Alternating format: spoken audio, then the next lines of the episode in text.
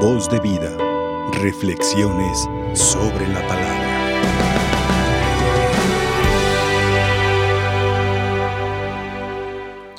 Muy apreciables hermanos, hoy en la iglesia recordamos y veneramos a San Miguel Febres Cordero y también recordamos a un beato mexicano, Luis Magaña Servín.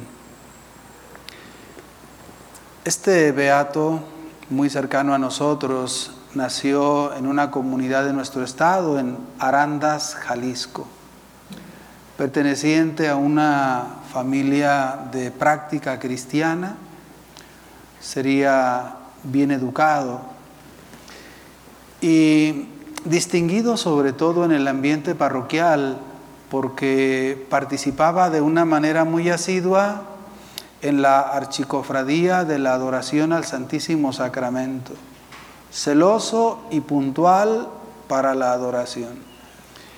No menos lo era para participar con un dinamismo especial con los jóvenes. Le tocó vivir eh, todo lo estremecedor de la persecución religiosa y recordamos que la zona de los altos de Jalisco, y particularmente en este caso de Arandas, era de las zonas también donde había una resistencia notable. Y ante el conflicto, que cada vez se tornaba más complicado, el gobierno federal quiso sofocarlo. Y así mandaba soldados a las distintas comunidades donde había levantamiento, para sofocarlos. Pero se encontraba con la grande dificultad de no conocer la geografía y eso facilitaba, digamos, a los cristeros poder esconderse o bien prepararse para salir al combate. Y al ver las dificultades, el gobierno federal a través de las distintas instancias, pedía a, a los presidentes municipales de las pequeñas localidades que hicieran una lista de todos aquellos que apoyaban de alguna manera al levantamiento armado, sea a través de alimentos que les enviaban, de ropa o bien de parque. Y así en las diversas comunidades se hacía un enlistado de acuerdo a lo mandado por la autoridad y en la región de Arandas apareció en la lista también nuestro beato Luis Magaña Servín. Cuando las tropas llegaron a Arandas, obvio que los cristeros no estaban en el pueblo, era difícil localizarlos. Pero no era tan difícil localizar a quienes les apoyaban y ya con la lista en mano fueron a procurar a nuestro beato. Claro, sabiendo que esto podía ocurrir, lo que hizo fue esconderse para no exponerse. Y los militares, al ver que iba a ser prácticamente imposible dar con él, usaron una táctica. Se llevaron a su hermano menor, dos años menor que él, llamado Delfino. Y le dijeron a su padre, si hoy mismo no se presenta Luis, fusilaremos a Delfino, sin problema. Pues se lo llevaron preso.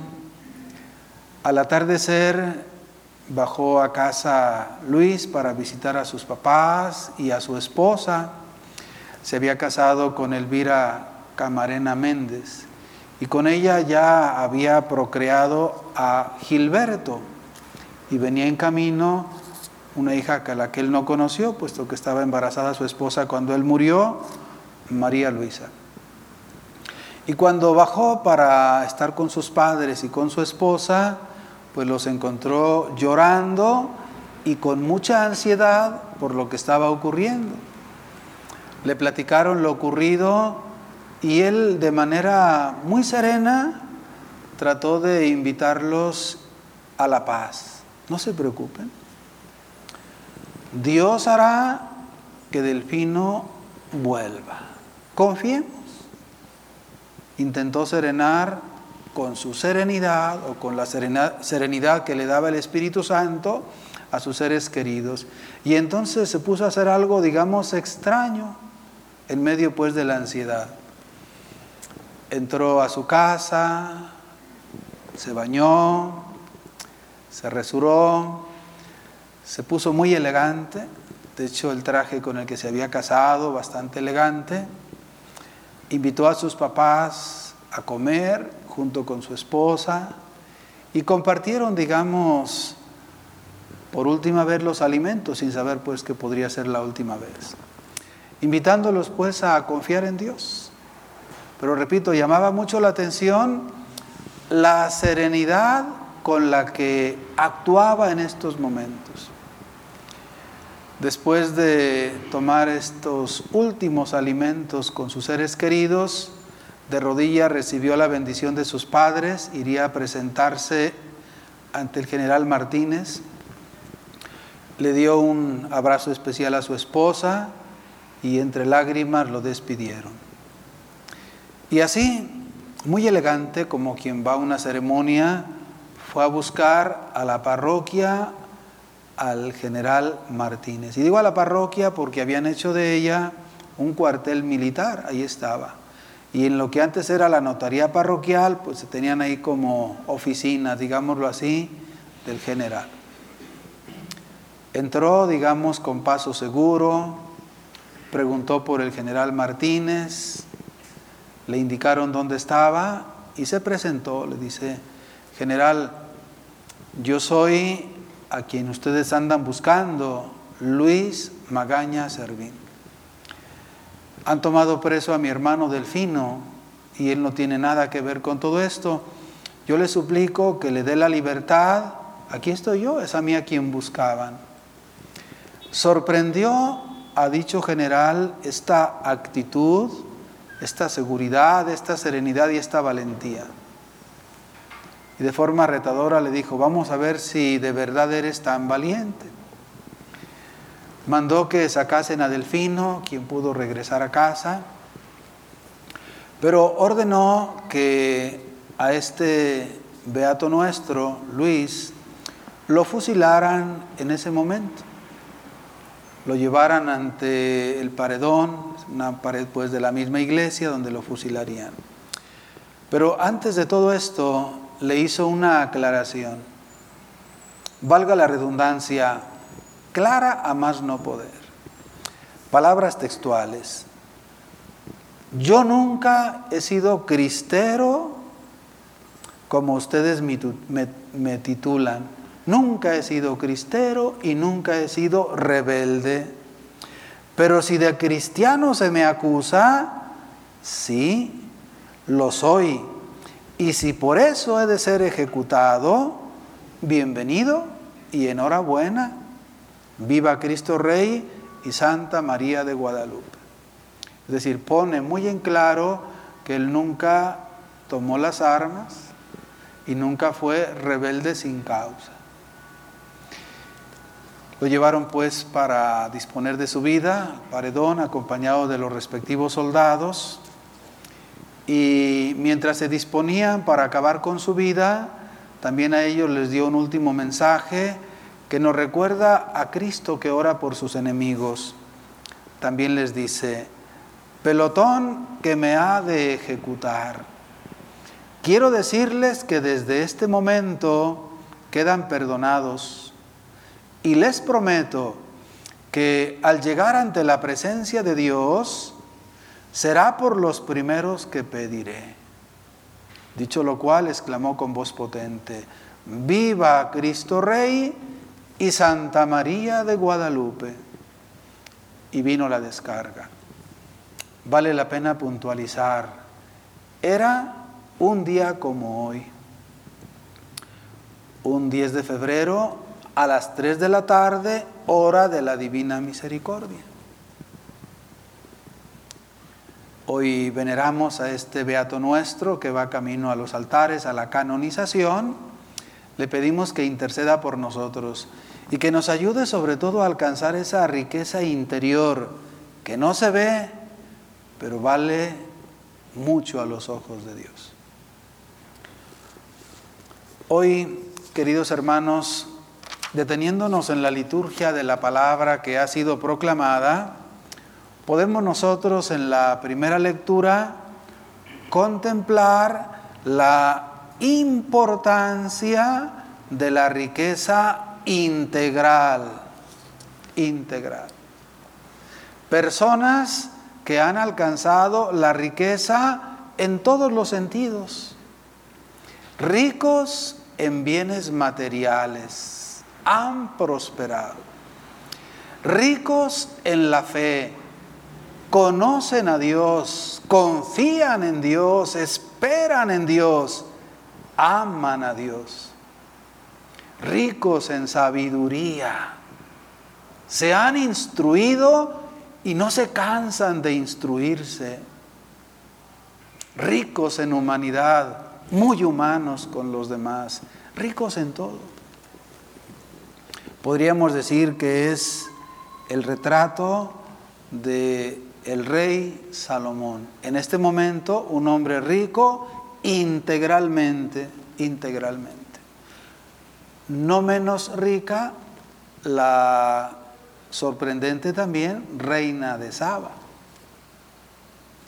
Aunque con la pobreza de no conocer al único Dios verdadero, pero bueno, aquí se encontrará con algo de él. Y por otro lado, en el Evangelio vamos a encontrarnos con que entre todas las riquezas, la soberanía de las mismas la ocupa la riqueza interior, sin duda, sin duda. La riqueza exterior se acabará, la riqueza interior no.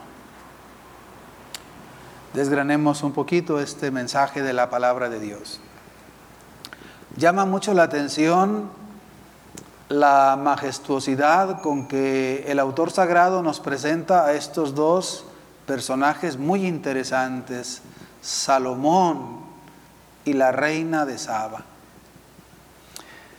Dice la palabra del Señor que Salomón había ganado mucha fama, su prestigio era grande y seguía engrandeciéndose, a tal grado que su fama llegó más allá de las fronteras del pueblo sagrado. Un hombre sumamente atractivo por su fama, sobre todo por su sabiduría. Y subrayo sobre todo la sabiduría porque es en lo que más nos insiste el autor sagrado. Si repasamos nosotros detenidamente el texto de hoy, cinco veces se habla explícitamente de la sabiduría de Salomón, un hombre sumamente atractivo. Pues la reina de Saba, dice la palabra de Dios, que fue para cerciorarse ella misma de esta verdad. Ya no se contentaba con el testimonio de otros. Ella quiso ir personalmente para verificar con sus propios oídos, con sus propios ojos, que aquello era verdad quería tener la experiencia personal de esa realidad. Quiso cerciorarse personalmente de su sabiduría. Y prosigue todavía diciéndonos cómo va no solamente cargada de curiosidad, sino también cargada de presentes. Lleva innumerables regalos por si confirma esto que se dice, perfumes en gran número, kilos de oro y piedras preciosas para ornamentar más, si es que fuera cierto, la grandeza de Salomón. Pero repito, quiere cerciorarse personalmente de que eso así sea. Dice la palabra del Señor que el rey fue sometido a muchas preguntas a las cuales contestó con maravillosas respuestas. Y en el corazón del texto nos dice que cuando la reina del Saba comprobó, es decir, se llevó a cabo lo que ella quería, comprobó personalmente la sabiduría de Salomón, se quedó maravillada porque percibió, descubrió que la grandeza de Salomón alcanzaba a sus súbditos. Vio el palacio que había construido, los manjares de su mesa, las habitaciones de sus servidores, el porte y los vestidos de sus ministros, de sus coperos y sobre todo los sacrificios que ofrecía en el templo del Señor. Dice, y quedó maravillada, maravillada. Pero ella misma quería cerciorarse y lo comprobó. Y todavía el autor sagrado subraya esta experiencia con estas expresiones de la reina. Dice, de veras es cierto lo que me habían contado de ti en mi país, de veras es cierto. Yo no quería creerlo, pero ahora que estoy aquí y lo veo con mis propios ojos, comprendo que no me habían dicho ni la mitad. Pero vean lo que hace la experiencia personal.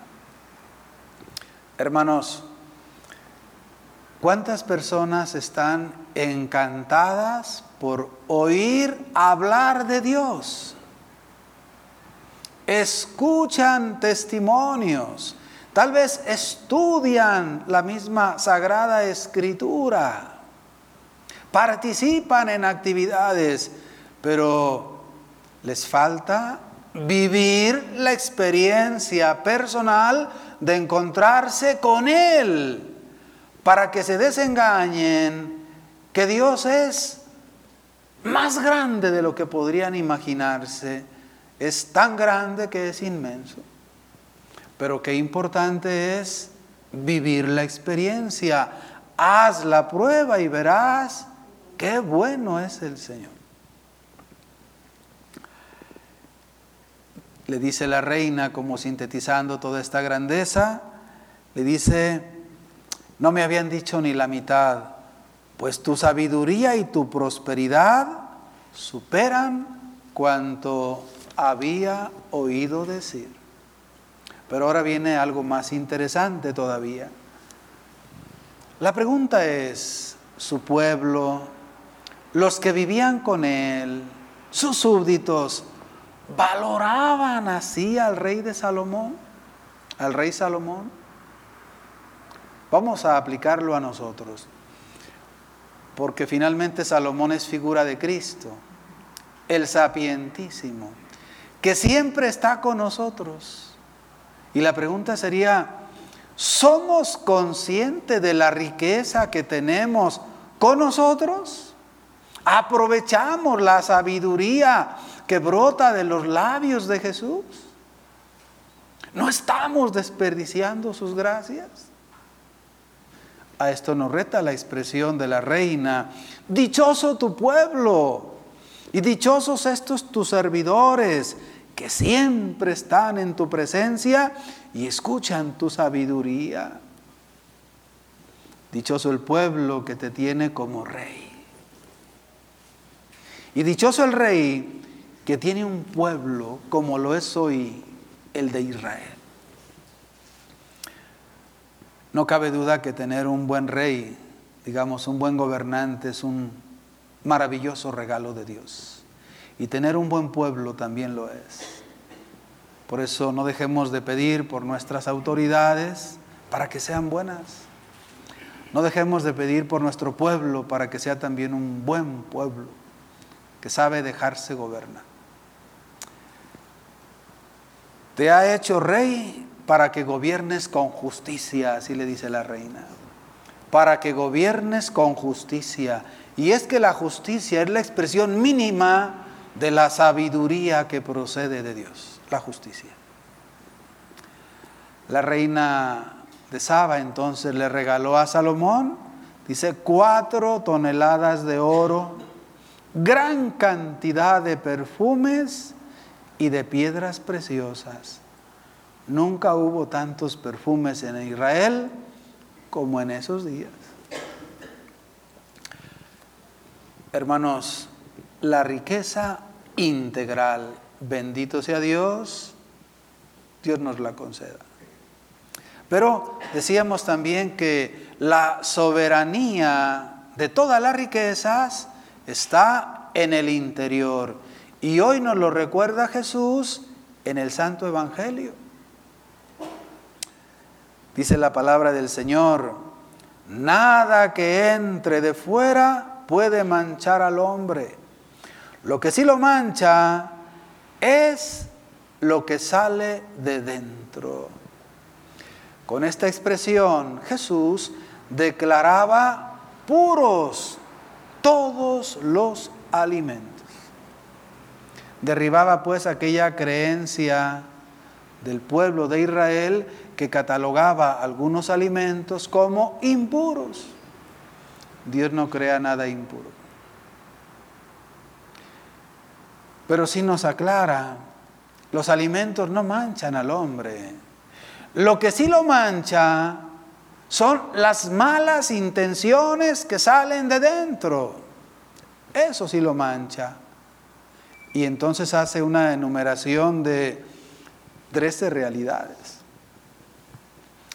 Lo que sí mancha al hombre son las malas intenciones, las fornicaciones, los robos, los homicidios, los adulterios, las codicias, las injusticias, los fraudes, el desenfreno, la envidia, la difamación, el orgullo y la frivolidad. Todas estas maldades salen de dentro y manchan al hombre. Hermanos, la soberanía está dentro.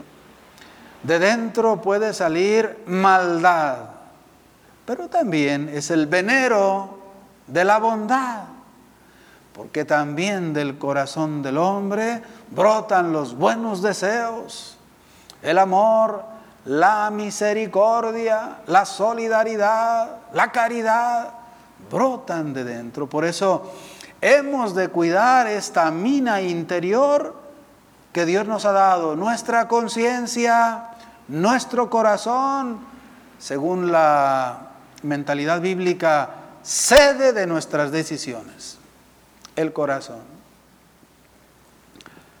Hermanos, si hay cosas que manchan al hombre, hay también quien lo purifica. Y ese es Dios. Por ello Dios quiere habitar en nuestro interior. Quiere habitar en nosotros. Por eso se ha formado una casa en nosotros desde el día de nuestro bautismo. Y el Señor quiere habitar siempre ahí. Y es el Señor, cuando nos hemos manchado, quien nos purifica a través de la contrición, a través del sacramento de la reconciliación, a través de la plegaria, a través de la gracia y a través de la caridad. Por eso es a Él a quien le pedimos que tenga piedad, y se lo cantamos en la misa, Señor, ten piedad de nosotros. Y se lo reiteramos también antes de comulgar, cuando lo reconocemos como el Cordero de Dios que quita el pecado del mundo y nos da la paz. Hoy, al venerar a nuestro hermano Luis Magaña Servín, beato, pidámosle que interceda por nosotros, que nos conceda de Dios esa gracia de la riqueza interior su presencia con múltiples manifestaciones. Que Dios, que es nuestra riqueza, encuentre en nosotros una perla digna de Él. Que así sea. Voz de vida. Reflexiones sobre la palabra.